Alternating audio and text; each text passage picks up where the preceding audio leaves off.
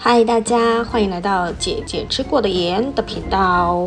嗯，很抱歉，因为上礼拜呢，美国 Labor Day，所以姐姐也是跟亲戚朋友们一起聊聊天、打打麻将，没有在家里啦，所以 就比较抱歉，上礼拜没有发布喽。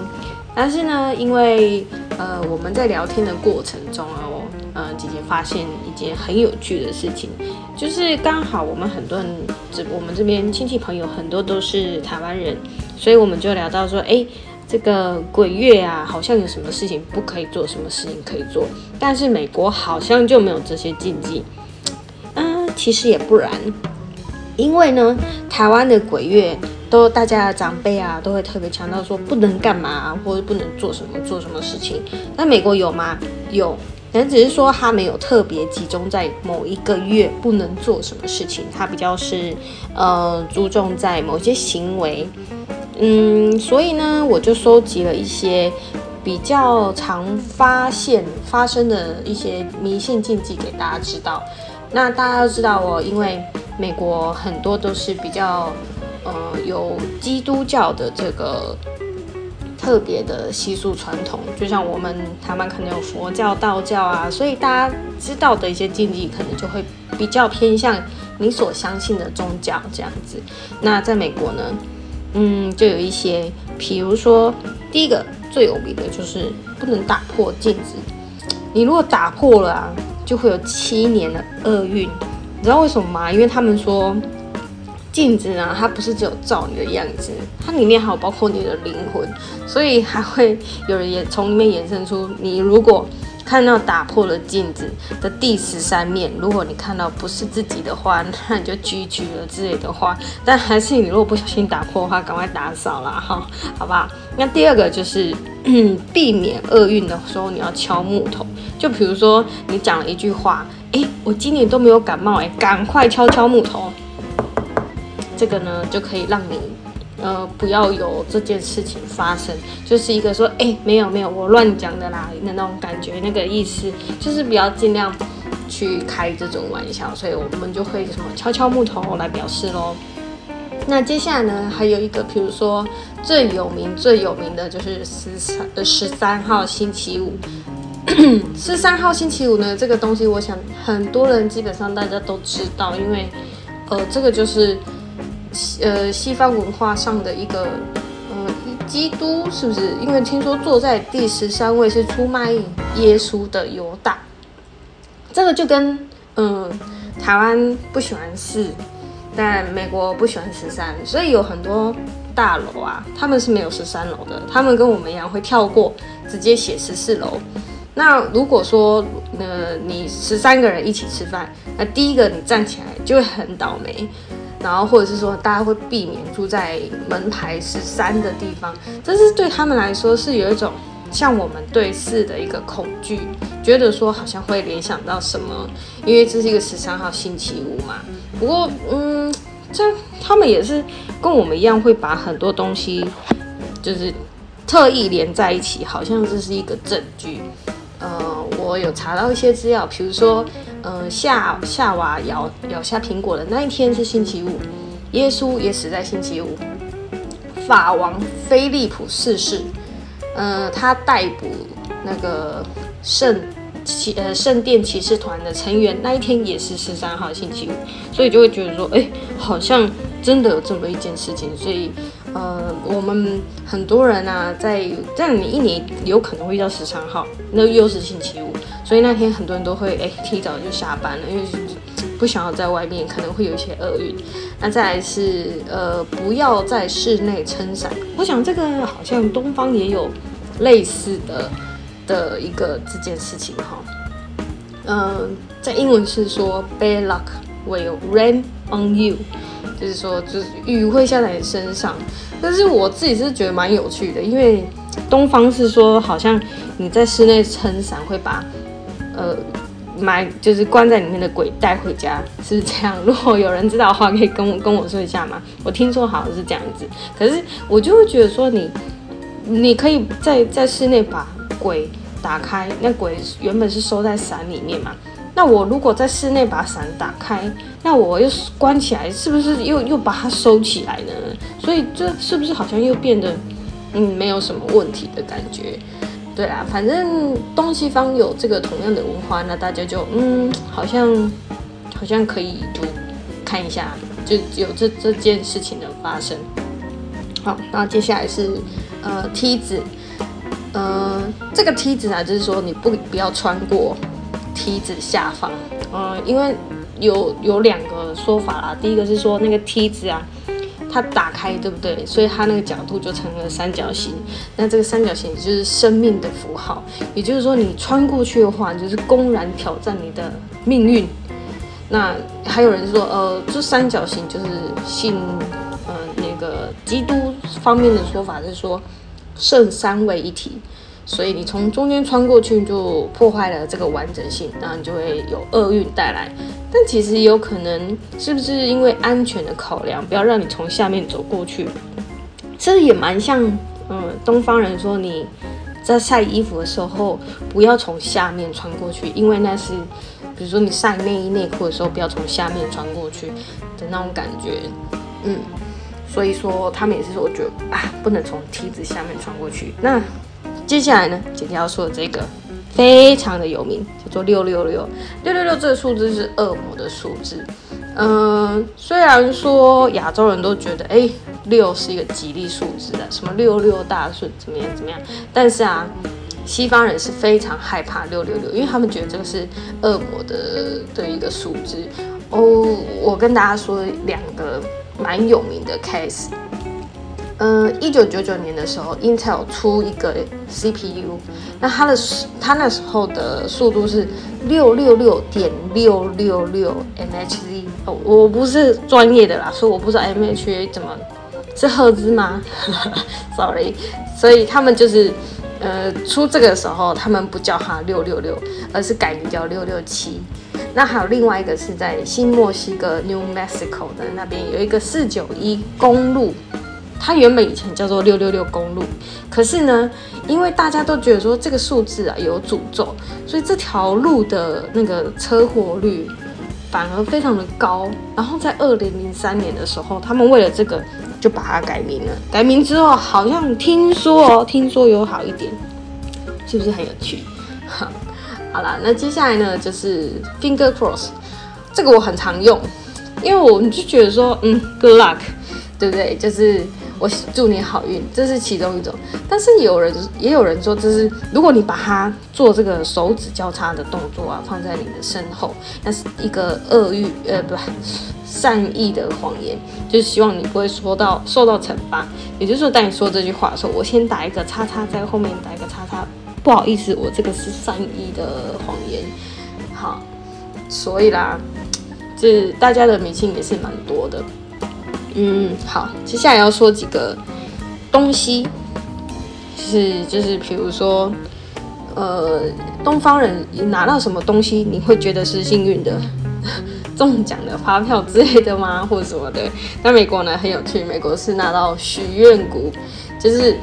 就是，其实就只是鸡的那个骨头，人形的一个骨骨头。然后大家吃烤鸡的时候，会把这个许愿骨拿下来，然后呢，一人拿一边，就是有两个人各拿一边，他会拉。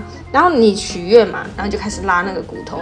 当你拉断的时候，你那一块比较大，那就是你的愿望比较容易成真。我不知道这个哎，我不知道大家有没有做过这种这种事情，就是。有没有去实验过？是不是你的愿望会真的成真？这我就真的不知道了。然后还有像是很有名的兔子脚，兔子脚这大家应该看电影很常看到吧？就比如说，呃，你戴在身上会有一个好运。好，然后嗯，这个听说啊，我听说这个也是算是一种孤独，就是呃非嗯美美巫。非美美美非，就是北美的某一种巫术就对了。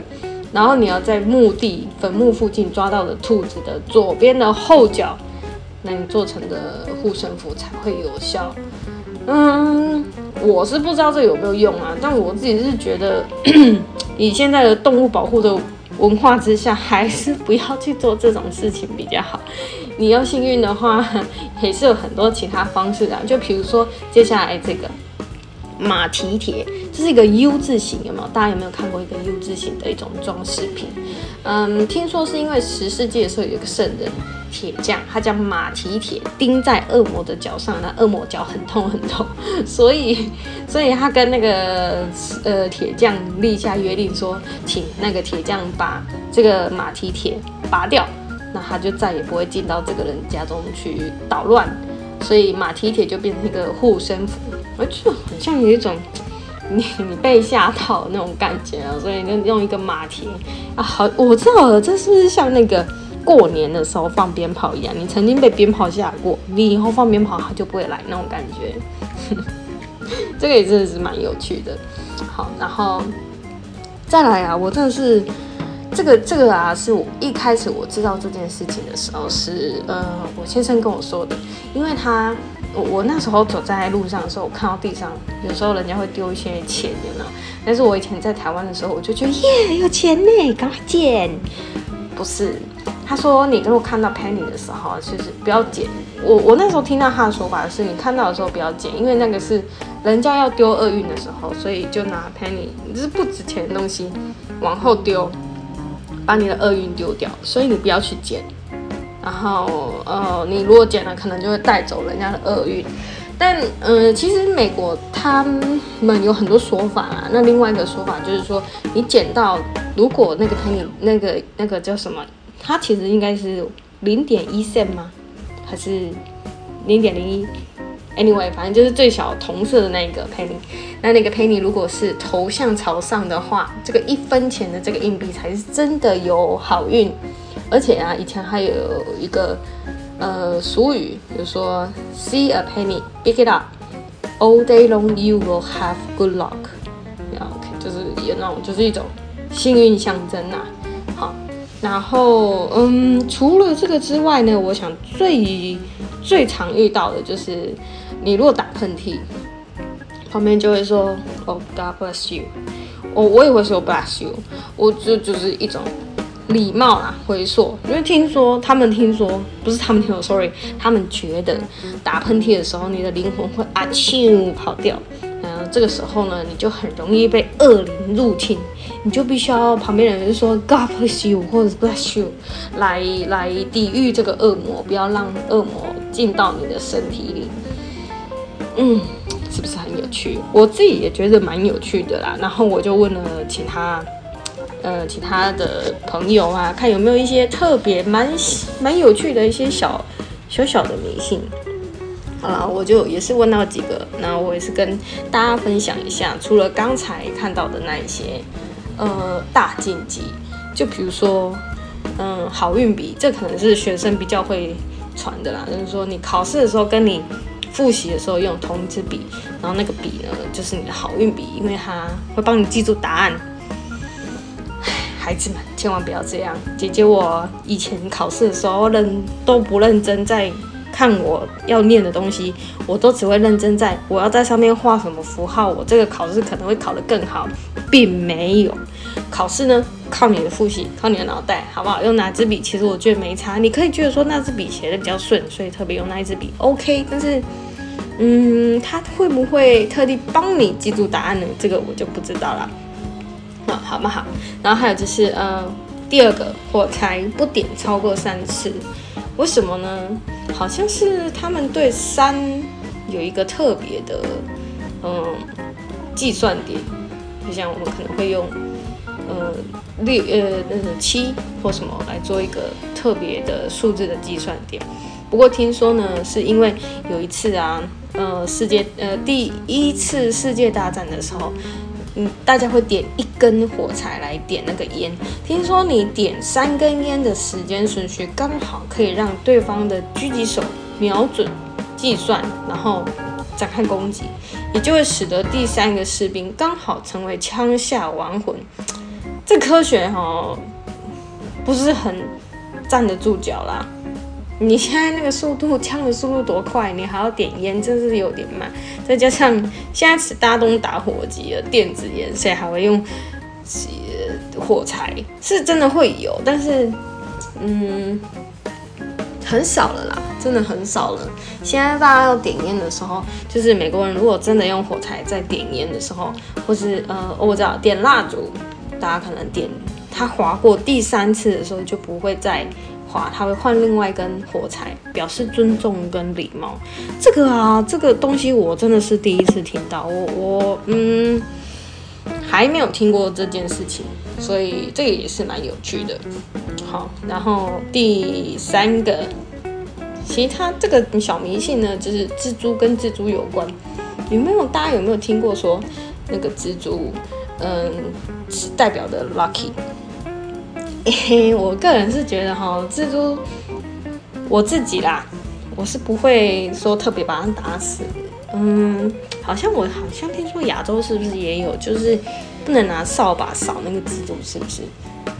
因为有有人说是杀死蜘蛛会带来厄运，那如果你把它踩死的话，就会下雨。不知道大家有没有遇过？不过蜘蛛啊，如果是很多的话，真的很恐怖。我姐姐我小时候曾经看过一个电影，就是。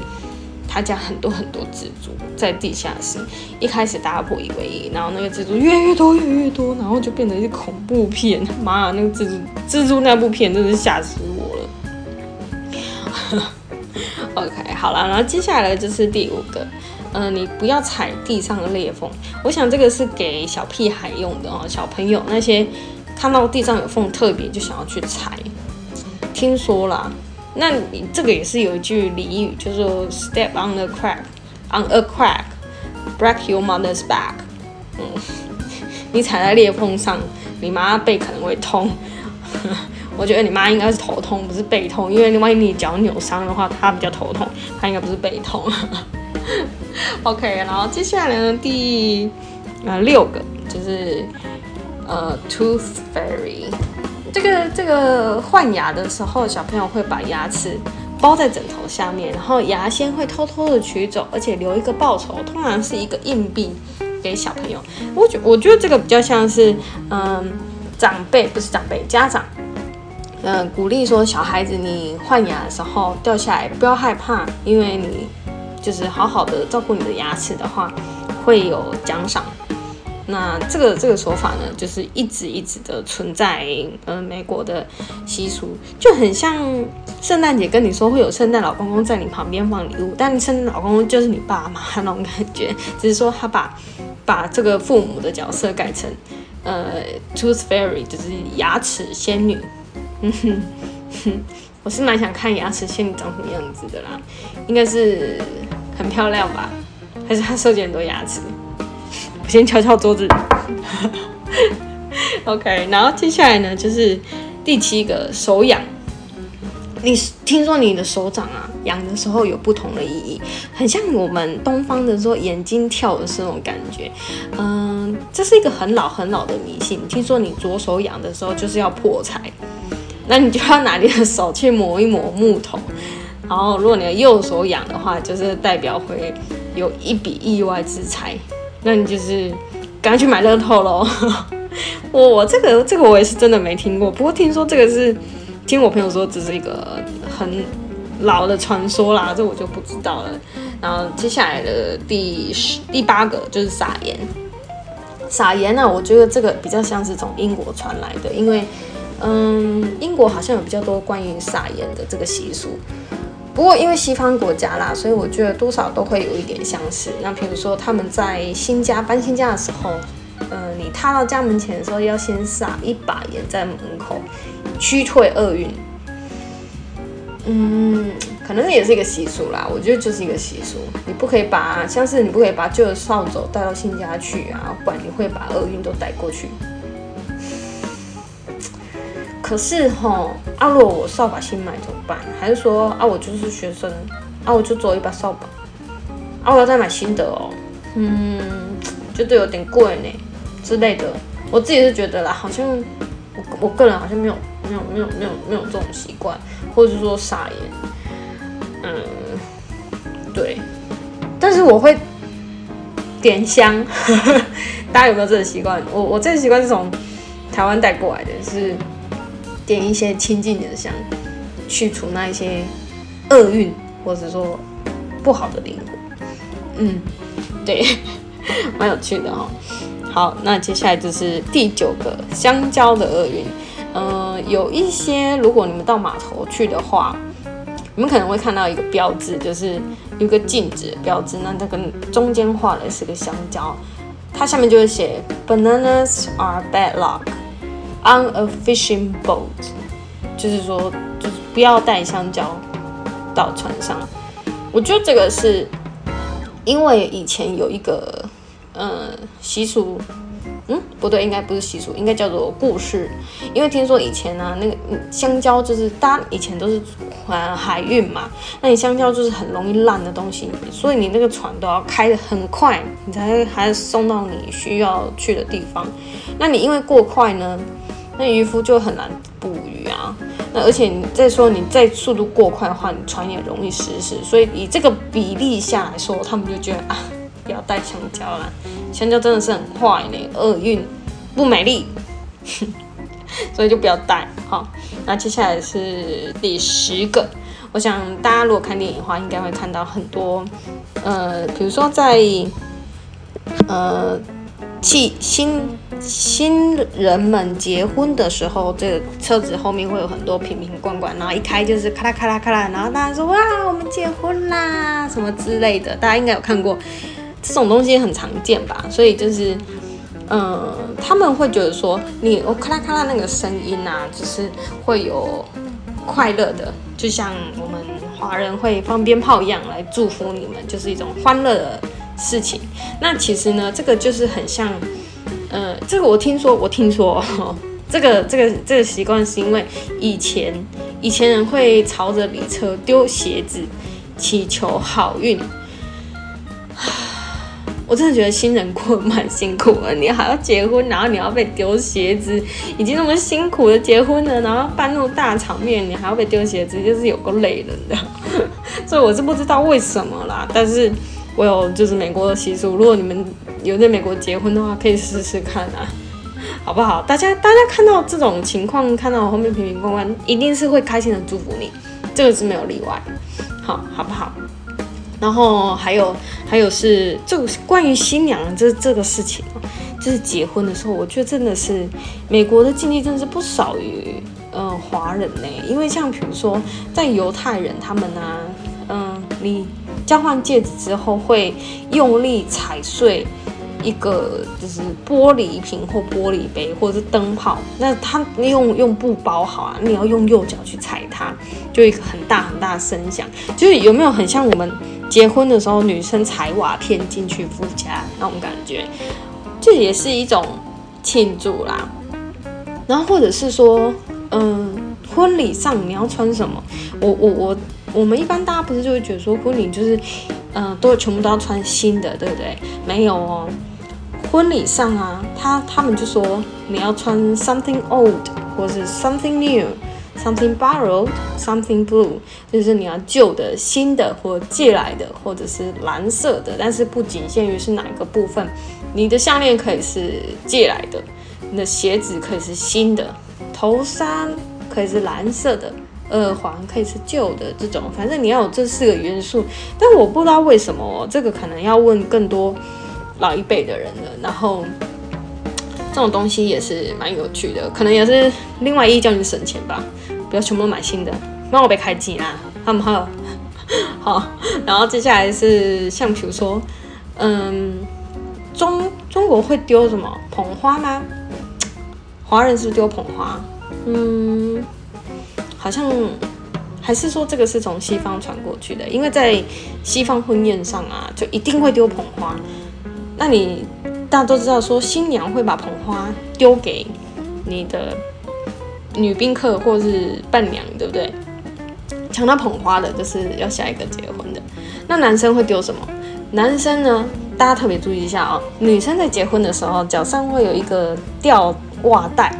那那个吊袜带呢，就是给这时候男生，呃，新郎会从新娘的脚上解开，然后把这个吊袜带丢给未婚的男宾客或是伴郎，那你就是下一个结婚的。不过。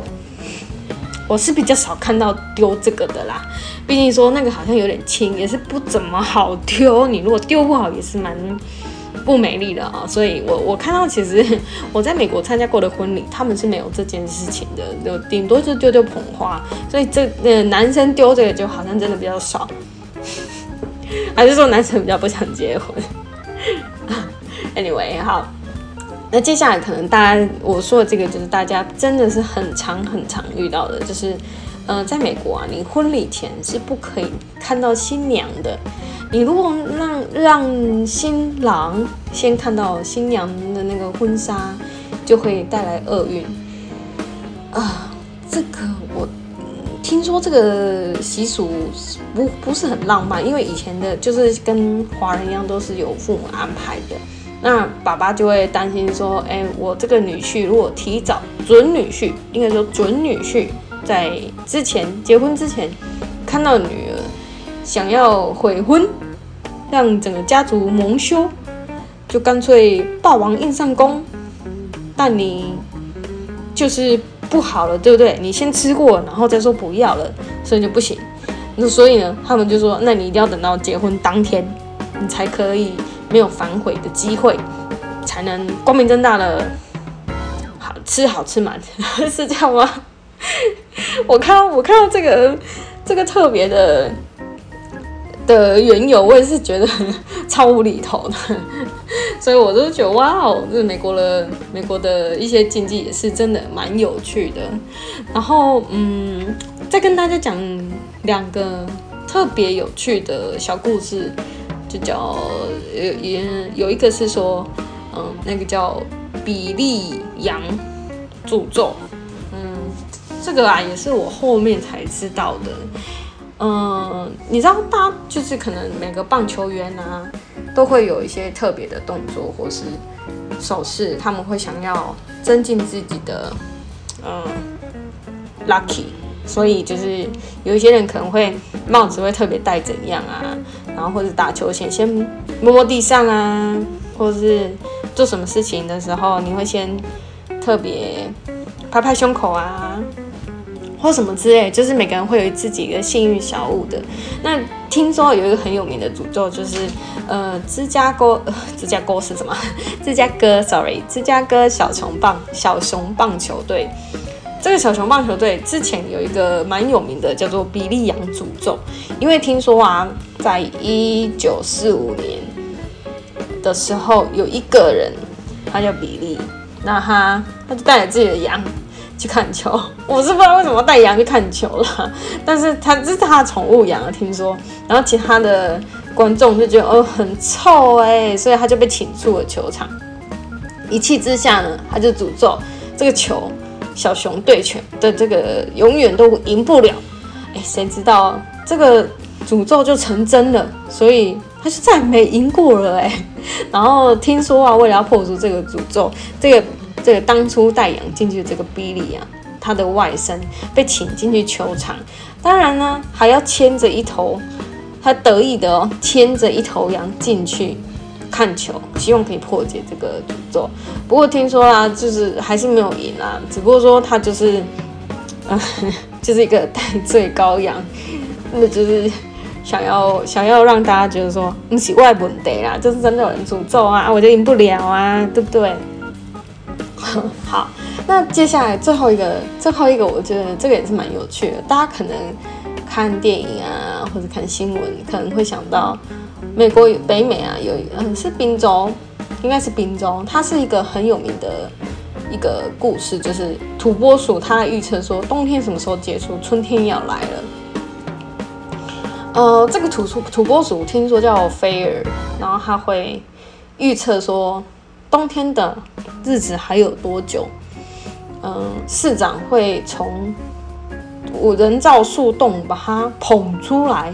假装听他在跟市长说：“哎，我跟你讲，冬天还要有多久？这样子，然后他就会跟电视机前面还有游客说，冬天还有多久？还有六个星期之类的，或者说冬天很快就过去，春天来啦之类的。好，OK。可是这个也是蛮有趣，我觉得就是一种让大家有一种热络，有一点点连结的感觉吧，感觉好像就是我我办一个小小的活动，然后让大家有一个小小的机会可以出来聚在一起聊聊天呐，吃吃东西怎么的，就是凝聚大家的一个一种呃明星。不过听说呢，我我后来发现这个土拨鼠因为要冬眠，所以如果天气太冷，它自然就会钻回去睡觉。那有人就说土拨鼠出洞的时候看到影子，就可以预测说看到自己的影子，它可以预测说自己的呃，那不是可以预测冬天它接下来会有多长。当然这个故事啊，大家可以看一部电影叫《土拨鼠日》，我是没有看过这部电影，不过这是也是蛮有趣的一件事情，嗯。不过这个土拨鼠，我印象中它是已经过世了啊，就是好像已经换人当，不是啊换鼠当这个天气预报员了。嗯，大家如果知道的话，嗯，或者说我等一下可以查一下资料啦，因为因为这也是蛮有趣的一件事情。就其实说，迷信不是只有华人才会有的，其实不管什么时候、哪一个地方、哪一种人，他会有自己的习惯动作或者是一些民俗习惯。那就自然而然就会一些什么事情可以做，什么事情不要做，或者是你尽量在哪些时间点要做什么事情之类的，都会有，这是蛮有趣的。而且我觉得有时候，嗯，你在美国，就是大家可能会比较入境随俗一点。像比如说这件事情真的哦，是我好像上礼拜、上上礼拜，嗯，我们这边就有人在。呃，一个很大的群组上面问说，哎，我他拿到一个车牌，嗯，那个车牌尾数就是六六六，请问他要不要继续用车牌，还是把它换另外一个号码？那有的人就会写说，啊，这是迷信啊，不要管，没关系。那当然也会有人写说，呃，如果可以的话，尽量还是换掉，因为这个在美国，在他们的眼里看起来这就是一个。恶魔的意思，你开着恶魔的车子，然后下面就有人讲说，哦，他们之前有就是有遇到这件事情，就是他的车子上就是六那个尾数也是六六六，就他们停车去 shopping mall 的时候，就是被人家有用那种鄙视或者是歧视的眼神，然后还有后来就打架什么的，因为他们就觉得这是一个 bad luck，你却希望如果可以的话。也是改掉啦，所以我觉得有些事情真的是入境随俗哦。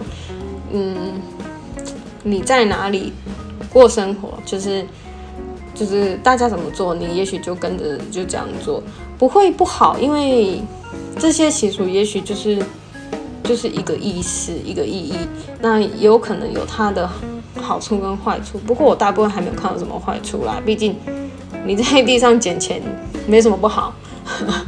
对不对？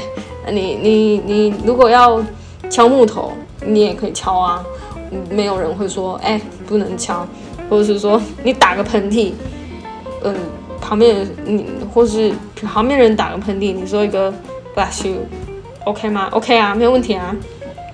就这种很小的事情，其实我觉得你不用特别一定要迷信啊，不管是东方还是西方，有些事情就是。你就是入境随俗喽，那宁可信其有，不可信其无，对不对？做什么事情就是一个尊重，那就好啦，嗯，好不好？那我们今天就先聊到这边喽，嗯，下次要聊什么呢？敬请期待啦，好不好？先这样，拜拜。